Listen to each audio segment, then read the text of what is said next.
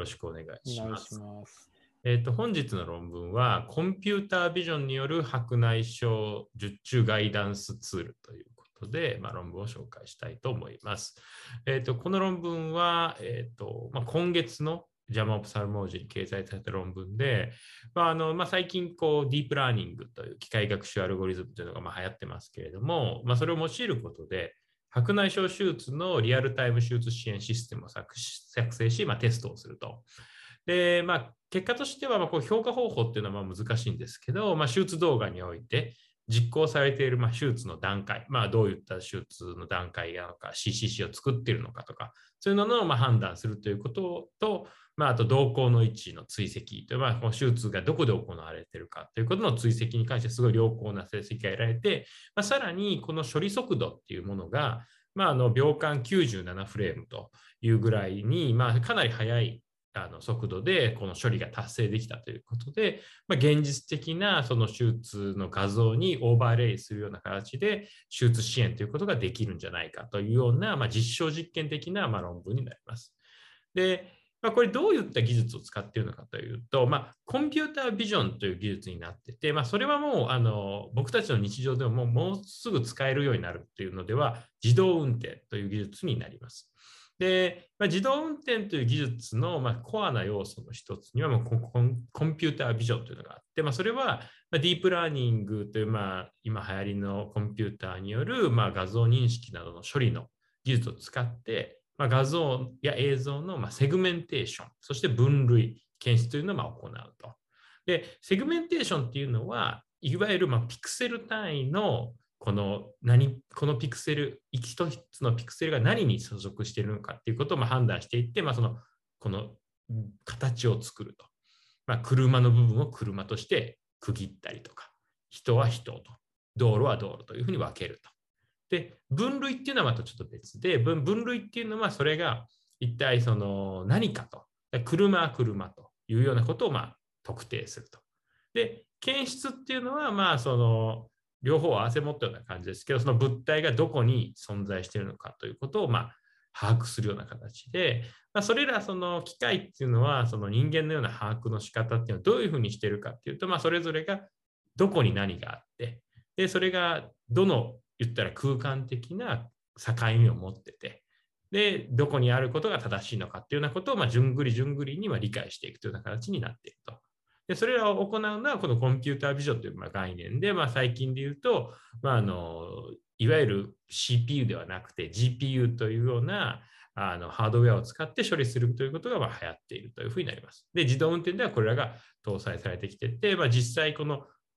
日本でもまテスラという車があると思いますけど、それのフルセルフ、セルフルセルフドライビング、FSD という、まあ、まだベータ版の完成はしていない仕組みとして、まあ、これはそのが車に搭載されたカメラに合成された画像がこの車の真ん中にある言ったらあの車載ディスプレイに表示されるんですけど、まあ、リアルタイムでこの車っていうのが、まあ、その線がどこにあるかとかでこの線はあの道歩道との境目だとかあと動いてる車とかも自動で認識していくというようなものになります。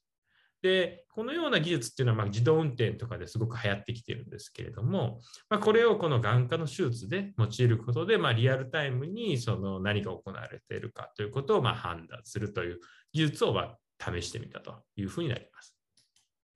で、まあ、白内障手術において、まこのようなま技術の一つである、まこの畳み込み型の、えっと、ニューラルネットワークっていうのはよく使われてるんですけど、これまではまあその画像とかビデオの中で、まあ、その画像やビデオがまどういった主義かと、まあ、いわゆる CCC をしていますと、核分割をしていますとかっていうことを判断するというのでは、まあ、かなり良好な成績というのが報告されています。まあ、つまり機械はその画像の中の何が行われているかということは、まあ、きちんと判断できると。まあ、ただ、まあ、これではその実際臨床ではまあそのビデオの分類ぐらいしかできないので、まあ、そうではなくて、先ほど言ったコンピュータービジョンというものを使って、まあ、その検出を行うと。で、検出というのは、例えば瞳孔の位置を検出したりとか、まあ、その機械とか、例えばその US 超音波の機器と、あと目のその推奨体とかを、それぞれセグメンテーションをリアルタイムでして、まあ、最終的にはそれを既存の顕微鏡と統合できる手術支援プラットフォームっていうのを作るということが目的になってきます。で、今回、一体どういうことをしたかというと、まあ、この作った仕組みとしてはすごくシンプルで、このエンジニーティという 3D のあの手術システムをま使用してですね、そのエンジュニティで撮影された両眼視の画像、まあ、10本、たった10本なんですけど、10本の画像、あのビデオを使用しています。で、その中からまあ6つの外科的処置がまランダムに選択されて、まあ、合計600フレームあったというふうに、まあ、だから600画像ですよね。ビデオで言ったらこれ多分1フレームが30か60のどっちかだと思うんですけれども、あの1秒が30フレームか60フレームのどっちかだと思うんですけど、まあ、それらからまあこう画像を取り抜い取り出してきて、で、まあ、これは何々の処置、これは何々の処置というふうなことをま割り振って、この機械学習のトレーニングに使用したと。で、さらにこうデータの検証用に別のまあ200フレームを用意して、まあ、最終的なサブセットとしては23,640フレームをさらに使用したそうです。で、さらに今回はたった10個しか画像を使ってないんで、あ、ビデオを使ってないんですけれども、この一般公開されているカタラクト101というデータセットがあるそうなんですが、まあ、この一般公開されているこのデータセットから、えー、っと、1万100フレームというようなことをまた別に持ってきて、まあ、比較をしていると。まあ、なんでこういうことをするかっていうと、まあ、例えばこの10本のビデオでは、まあ、人種だとか、その賛同の状況とか、まあ、いろんなことがまあ偏っている可能性があるので、よりこう広範なデータセットからまあそのようなことをすることで、こういった手術支援システムが、まあ、あの人種とか、交際の色とか、賛同の状況とかを超越して機能するということを確認するというために、こういったデータセットを用意しています。で、今回、まあ、その手術支援として、まあ、こう用意されているのは CCC の、まあ、石灰のガイドと、まあ、あのこれぐらいの5.5ミリの円をま表示してみたりとかすることで、まあ、しかもそれはリアルタイムに瞳孔の中心にきちんと合うような形で表示されて、ま CCC をサポートすると。であと、ま目のずれ、変な機械の動きとかっていうことに対して注意喚起を行うような仕組みと、あと、まあ、面白いなと思うのは、この眼内の乱流というのをま指摘してくれると。まあ、あのそれが一体どういうことかというのは、まあ、後ほどまた説明したいと思います。でさらに、画像上のコントラストというのを自動で調整して、まあ、見え方を改善するというようなことを、まあ、自動で行ってくれるというようなことが、まあ、この外手術支援のま仕組みとして今回は用意されていました。でまあ、実際、この、これ、あの、ジャマオプサルモロジーのホームページに行くとビデオが見えて、まあ、そのビデオを見るのが一番いいかなと思うんですけど、ちょっとそれからあの取り切り抜いてきた画像をここに表示してますが、まあ、この実際 CCC をしているラインに、ちょっとこれはすごく画像がうっすらしててよくわかんないんですけど、この綺麗な声援がオーバーレイされているというふうな形になって、まあ、これがその CCC のこのこんなもんですよというのをまあガイドしてくれているというようなことが、まあ、機械としてあの自動的に表示されたりとか、あと、この効能がですね、水晶体を吸引して、効能がもう見えていると。まあ、つまり、そこでもしあの効能が上がってきたら反応してしまうよというような状況になると、このように赤いこう警告がついて、まあ、あの水晶体がない状態ですよと、効能が露出してますよということをま教えてくれるというようなことを教えてくれたりとか。で、また、あの何も機会がない状態だと、アイドリングといって、まあ、こうそれを判断して何もしないんですけど、こう機械がその術夜に入ってきた段階になると、あの自動的にやらないといけないことをやって、まあ、この場合だったらこう、こうちょっと見にくいですけど、CCC のラインがあって、コントラストを変化させて、ちょっと機械とか全体的に全能の状況が見やすくなるというようなことになっています。また動向がこう、あの、動向が画面の中からずれそうになると、あのこのビデオを見てもらうと分かるんですけれども、音がしてピピピと言ってあのずれていると。まあ、これは結構あのなんかいいんじゃないかなというふうに思いましたけど、そういった機能もあるというふうになります。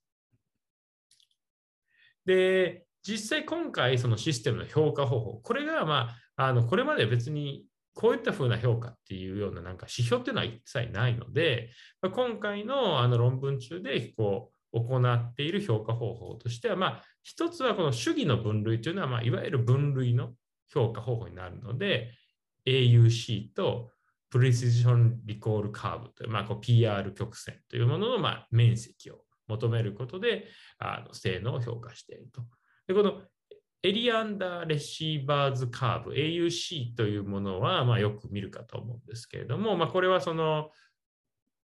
えっと感度得意度が高いとよりこう左上に傾寄っていって、まあ、面積が大きくなると。でそれとまあ同じようなものなんですけど、この PR カーブっていうのも結構最近は求められるようになってて、で、なんで、これ基本的にはこの両方とも同じで、その、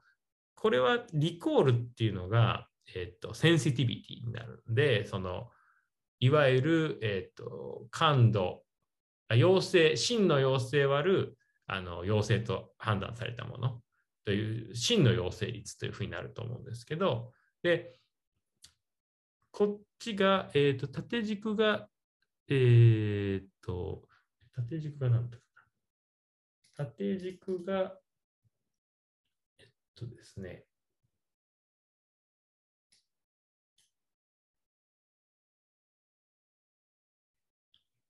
縦軸。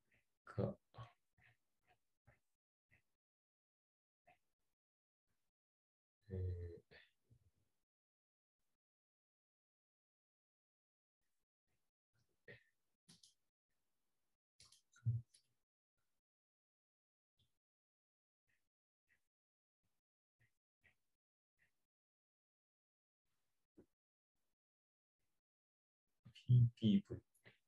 ポジティブ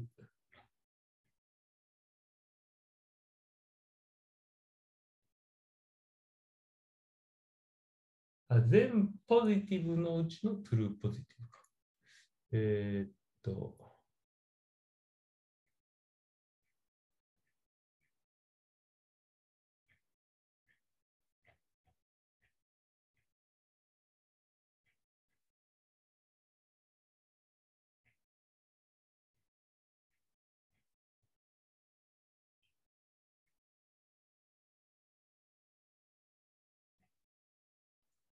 EPV ってこれ何の略？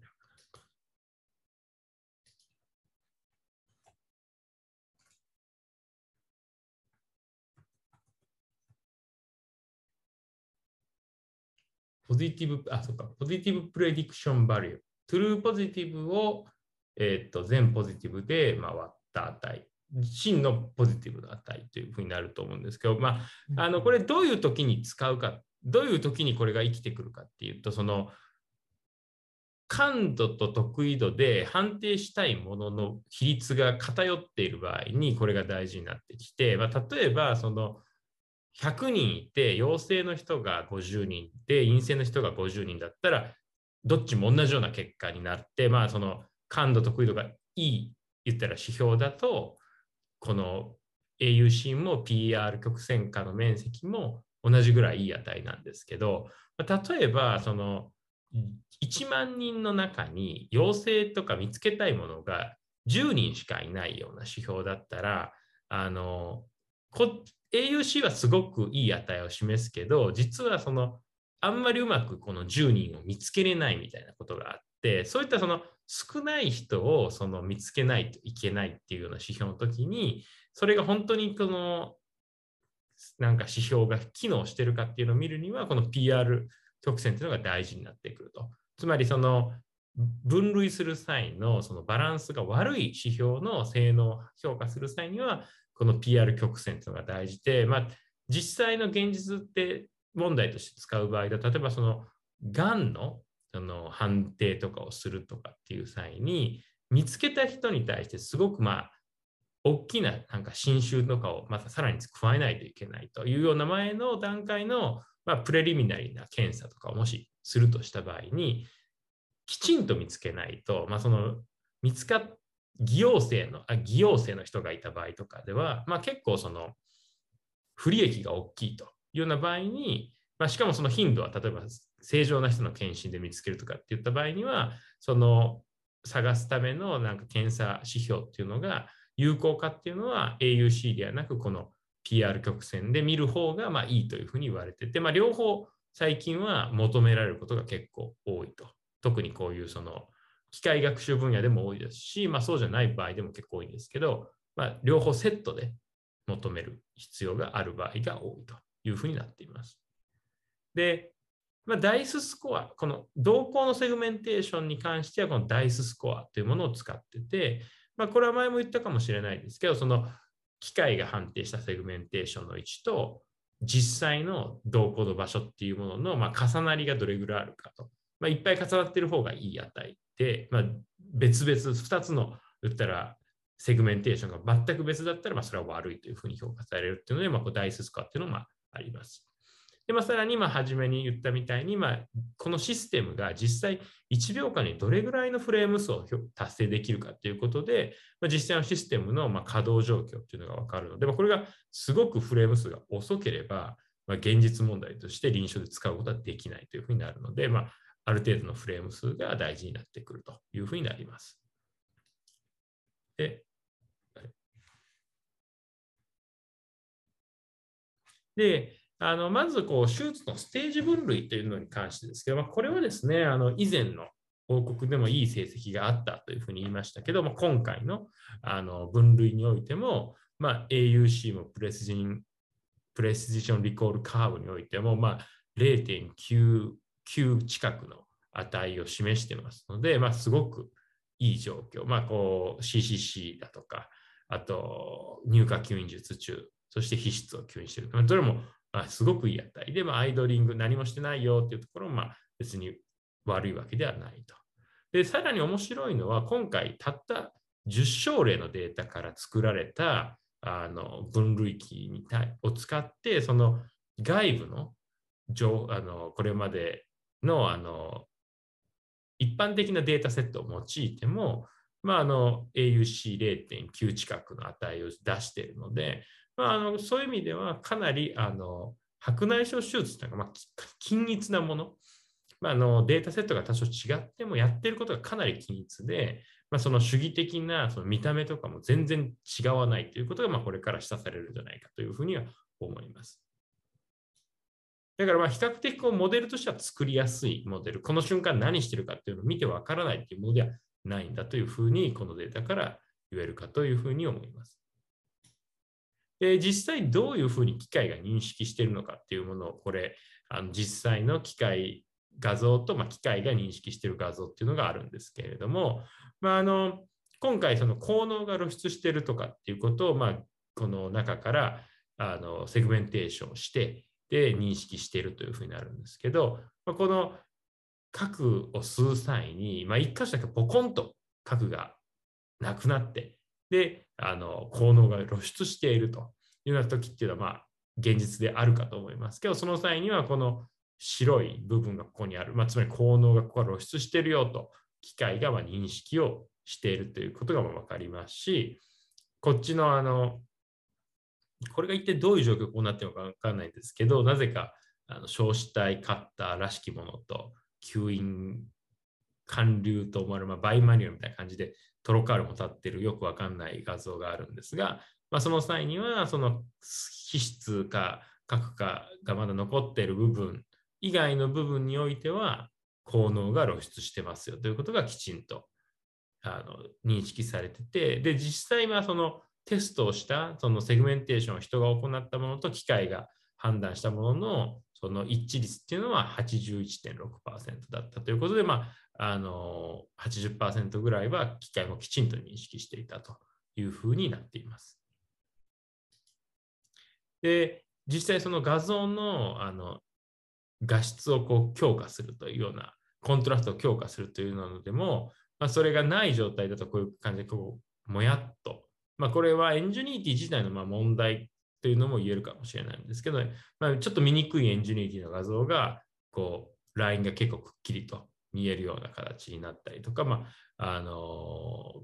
こう見にくかったものがこうくっきり感が、コントラストが上がるような形で画質補正というのが自動的にされるということで、あのまあ、こういったのも、まあ、結構NGENUITY を使っているときにはこれを手動でしていたので、そういったことをまあ自動的にできるというのは、ま、ディープラーニングがあればすごくいいなというところになるのかなというふうには思います。で、まあ、今回、まあ、この性能自体、分類の精度とか、そのセグメンテーションっていうのはまあいいというのは分かったんですが、まあ、実際その術者とし術者としてどうなのかということを、まあ、あのそういった評価しようがないので、まあ、今回はアンケートという形であの11人の4人の研修医、3人のフェロー、4人の上級医という中であの質問して答えてもらったというふうなのがついていました。まあ、この11人のうち5人はま5年以上の白内障手術経験があったということらしいんですけど、まあ、あの結構いろんな質問があるんですが、その多くの人がまこういいなというふうに思ったという回答の中には、その瞳孔を特定して、まあ、何が今行われているのかっていうものをその分類するっていうことの精度っていうのは、まあ、とても良いと、まあ、かなりいいっていうような extremely、mostly っていうようなのが10人ほとんどになってますし、あと、その CCC のガイダンスっていうものに関しては、あのかなり役に立つだろうというような意見がまあ多いと。で、ただ一方で、なんかその、器具の位置とか、えっ、ー、と、あと、脳の中での気質の動きが、乱流が起きているというようなことに関するものに関しては、あまり意味はないというふうな役に立ったというような反応は見られていないと。まあ、実際そのどういうことが行われているのかもちょっと見ててもよくわかんないんですけど、その乱流が起きると、その皮質自体とか核の動きっていうのを、まあ、ディープラーニングは捉えてて、でその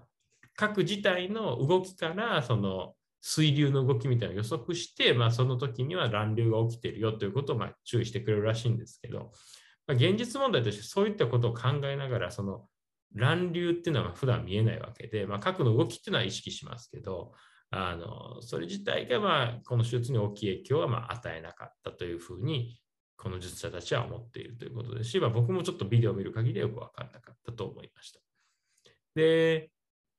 あと、えー、っと、これは、えー、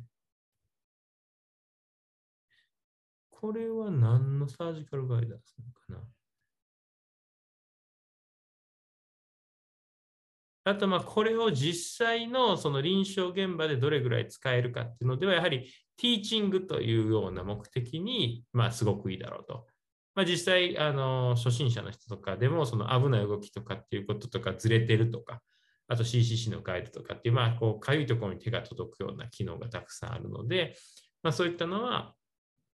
あの、トレーニング中のレジデントとかフェローとかにおいてはすごく有用なんだろうというのことは、まあ、今回のアンケート結果としては出ています。まあ、このアンケート自体も別にその一般的なものになくて、今回のためだけに作ったものということなので、まあ、あのこれがま全てではないんですが、まあ、こういった今回デザインされた機能に対しては、ま、こういうのを言ったところ CCC とかがまあいいとか教育的にはいいだろうというようなことで、まあ、あると。まあ、今後だからこういうその手術支援のような仕組みがもっと広がっていけば、まあ、より広範な一般的な質問項目とかっていうのがま作成されていくかもしれないというようなことは考えさせられるなというふうに思います。まあ、ということで、まあ、今回そのコンピュータービジョンという、まあ自動運転とかの世界ではかなり一般的になりつつある技術を用いた、まあ白内障手術の支援ツールというものをま作ってでそれを実際こうトライしてみたと。で、まあ、実際のテスト状況では、まあ、実用レベルのパフォーマンスのを発揮してて、まあ、有用性っていうものもあるんじゃないかということが、まあ、示唆されたと。ただ、今回もやはりその実際の手術でこれを重ねて使っているわけではないということで、まあ、やはりこう、実臨床上でこれらを使っていくことで、その本当にこれがいいのかとか、なんか助けになってるんかとか、実際そのシステムにこういうのをかますあの追加することで、まあ、システム全体が重くなってその逆に遅延とかのリスクにつながるだけじゃないのかっていうようなことは、まあ、今後さらに検討したしないといけないところかなというふうには、まあ、今回の論文を見ててもちょっと思いました。まあ、ただ、やはりその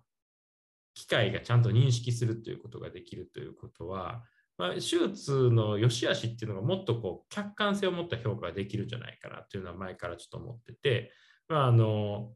そういうことができれば、これまでちょっと難しかったその手術の内容による言ったら術後成績とかの比較っていうのが、まあ、客観性を持ってできるようになるんじゃないかなというふうに思っているので、まあ、今後そういうのが広がればいいなというふうには思います。はい、以上になります。いいよね、やっぱり絶対こういう方向じゃないのも。うん。もう間違いなく。今の段階でこれやから、もうあっという間に数年後にはもう完全になんかね、実際アンケートでもまあみんなやっぱりまああったらいいよねって話になるやん。うんうん、当然。で、それは自動運転でもそうやん。別に運転できるけどあったらいいよねっていう話になるし、うん、もう確実にこっちに行くんやろうなっていう気はするし、うん、で、さっき先生言った視点とかめちゃくちゃ多分重要なポイントで、やっぱりね、こういう、手術ってすごく曖昧な ところやけど、やっぱりこう数値化できるようになるとすごく変わってくる。だって OCT とかにしてもやっぱり数値化できるようになってすごくいろいろ解析がやっぱできるようになって、はい、まあ、ある意味細かいことかもしれんけどそうすることによっていろいろ見えてくるものってやっぱりいっぱい出てきたやん。ねまあ数字の遊び的なところもそれはまあ言い出したらあるんかもしれないろんな切り口を変えてこうこうこうってあるかもしれんけどやっぱりそういう視点によってやっぱり今まで見えなかったねなんとなく浮腫があるないとかからやっぱりこんだけやったらこうやとかこれぐらいあったらやっぱ白く落ちるんやとかっていうねそういういろいろ分かるようになってきてねねその風習だってどこの層とかって話にはなってるやん、うん、OCT とか。それはやっぱりそうやってなってったから発展してったからそういう話までできるようになってきてる話なんでこんなんも手術もなんかね今までなんか時間ぐらいしか分からへんかったやんか。ねであとはまあ白内障で言ったらまあ各破砕のね。あれも今となったらもう技術がいいからし、その内皮もそんな、そんな言うほど落ちひいし、でもそれでも差あったりするやん、やっぱりね。はい、翌日にちょっと浮腫がある人とない人で、そういう術者とそうじゃない術者とかってあるから、はい、やっぱりそういうのはこういうものを使って乱流とか、なんかね、そんなもっともっといろんな意味で数値化して評価してできると、まあ、自分にとってもいいよね。あこうやったらこうやし他人と比較っていうよりはこうしたらもっと良くなるここの部分が自分はできてなかったやなって分かるとやっぱ良くなるよね手術が良くなるからそういうのがいいよね。やっぱり見えるかっていう意味でそのこれまでは本当に早いか遅いか？早いけど雑とか、うん、遅いから丁寧という、でも現実はそうでもないじゃないですか。時間では測れない丁寧さってすごいいっぱいあるから、それがやっぱり見える化していくと、その、まあ、まあ、まずは患者さんがいいですよね、絶対にその、いい手術とか増えるはずなので。で、まあ、そういったことによって、まあ、こんな風にやったらもっといいっていうことがはっきりしていくと、まあ、みんなそうするはずなので、やっぱりこう、いいなというふうには思いますね。まあ、ただ、だから、現実としては、その、まあ、セルフドライビングカーだって全然まだ難しい段階にあるのと一緒で、うん、そのどれぐらいそのトリッキーなシチュエーションとかで、まあ、機能する。まあ、だからやっぱ白内障ってのはすごいシンプルにその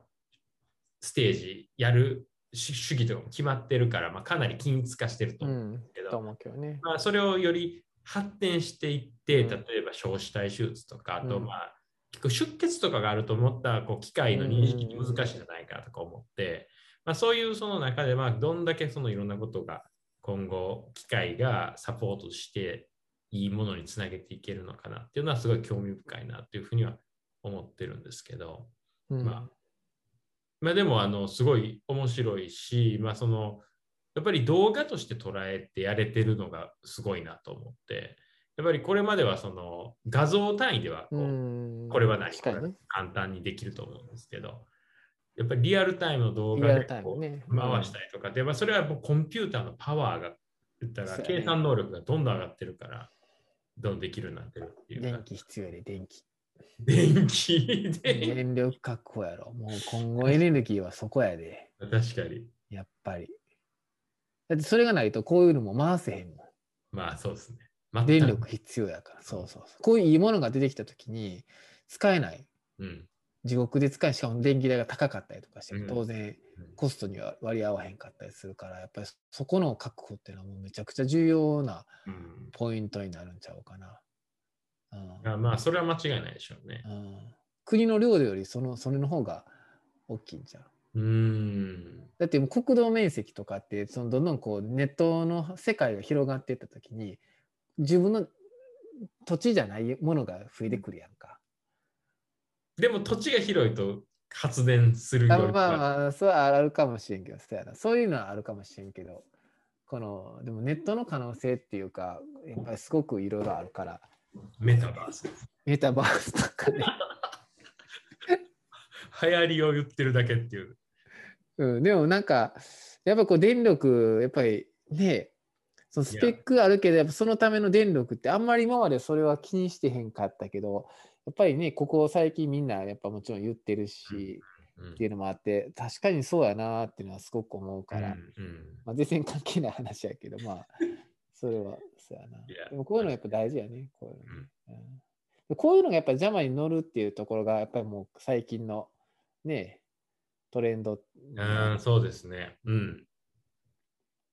まあやっぱりあの作法を踏んでるなっていうのはすごい思って、やっぱりそのデータセットも複数用意して、一般的なデータセットも足して、うん、そうやねで。そうやね。やってるとうんかっていうのは、やっぱすごい大事なプロセスだろうなと。そうやね。そうやね。もうやっぱり最近、こう、ゲノムのああいう研究からでもそうやけど、こういうね、話、自分らのオリジナルのやつやけど、やっぱそこに標準的なもので、もう一回、まあ、セカンドな、ねね、オプティマイゼーションちゃんとこうやってデータがだバリ、バリデーションをちゃんとしてっていうことやね。うんうんうんそれをしてるっていうところが、まあ、そうやろね。まあ、それがなかったら JAMAとか無理やろね、少なくともそうねいう。。うんなるほどね。はい。という感じです。はい。ありがとうございます。